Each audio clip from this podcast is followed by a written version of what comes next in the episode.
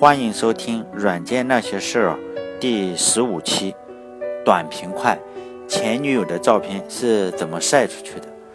中国著名的名人名言作者白岩松，也许曾经痛心疾首地说过这样一句话：“都在低头看手机，有谁会仰望星空呢？”其实，在城市里，仰望星空，啥也看不见，只能看见个月亮，而且还是在雾霾比较少。并且月亮比较大的时候，抛开雾霾和光污染的问题，对大部分人来说，仰望星空其实没什么意思。当白岩松仰望星空的时候，和他的祖先秦国的白起、唐朝的白居易以及民国时候的白崇禧所看到的星空，其实是一模一样的。我反正觉得没什么好看的，看几次就烦了。我小的时候住在乡下，一眼就能看到银河。但是，这个世界上不需要人人都是天文学家，反而是大家都喜欢看手机，因为手机比较能抓住人的注意力，只要愿意，能够随时随地的看到新鲜有趣的信息。比如说，在朋友圈里点几下，就能看见前女友的孩子都已经长大了，见面都已经可以喊叔叔了。那么，我们短平快的说一下，前女友是怎么把照片传到微信上的。微信又是怎么把照片推送到咱们的手机上，还在朋友圈里显示一个喜气洋洋的红点点，来提醒我们生气的呢？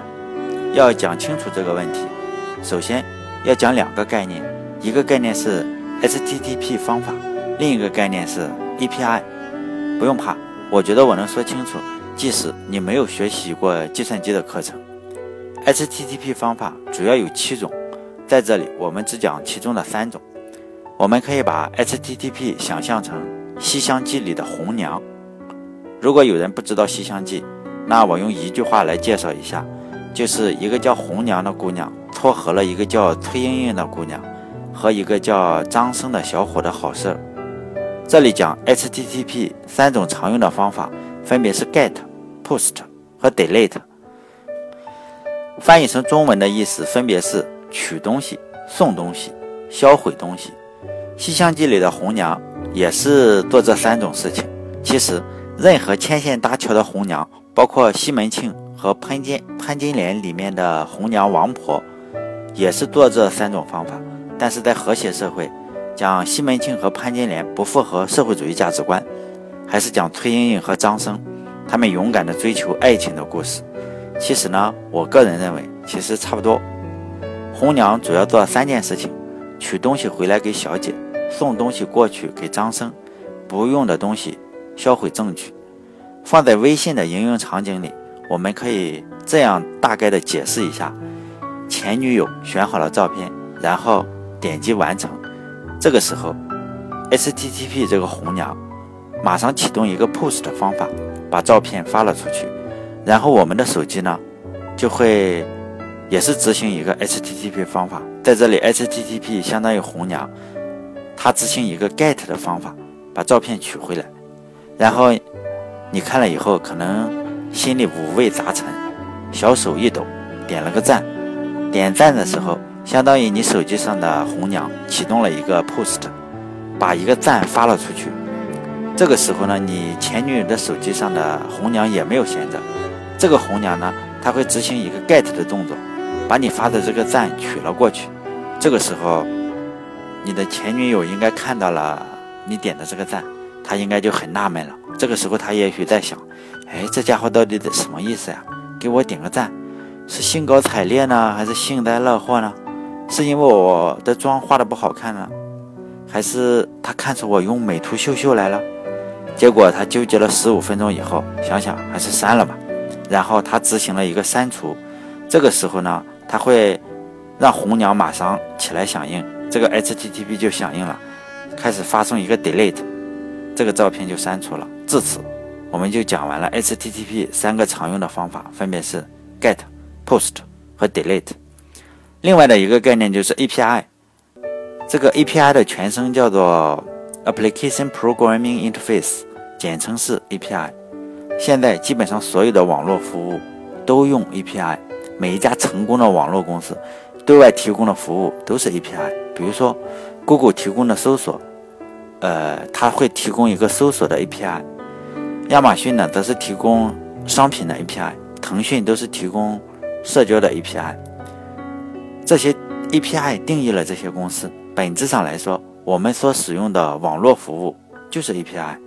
如果搞创业公司的话，其实只需要想清楚或者问清楚一个问题就行了，就是要给用户提供什么 API，这个 API 用来做什么。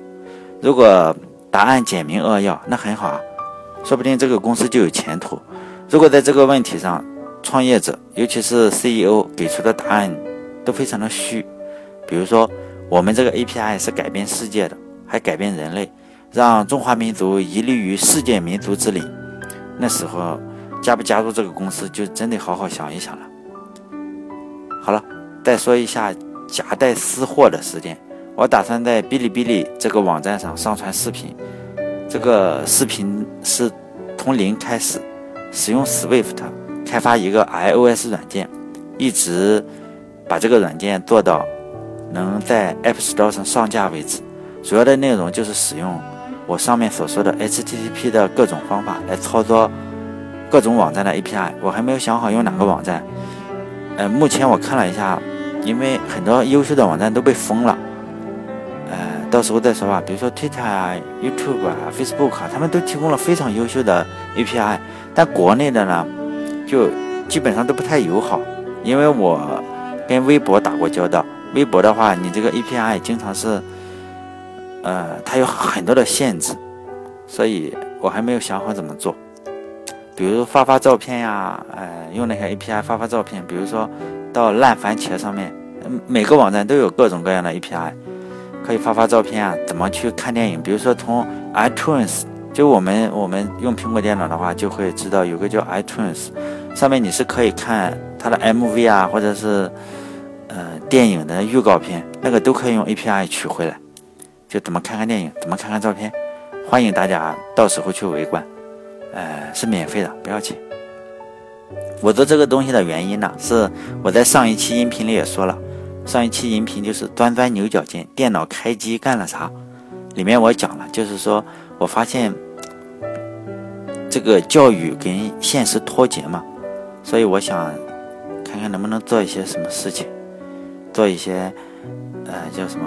杯水车薪，或者是螳臂挡车的事情。不过我现在还没有开始做，先做做广告，因为我没有其他的什么好的途径。我的广告对象就是这现在这个公众号“软件那些事”，里面一共四十来个兄弟，实在是打扰了。大概百分之二十的人会打开，其实大概十个人会看到吧，应该。好，这次短平快的音频到此为止。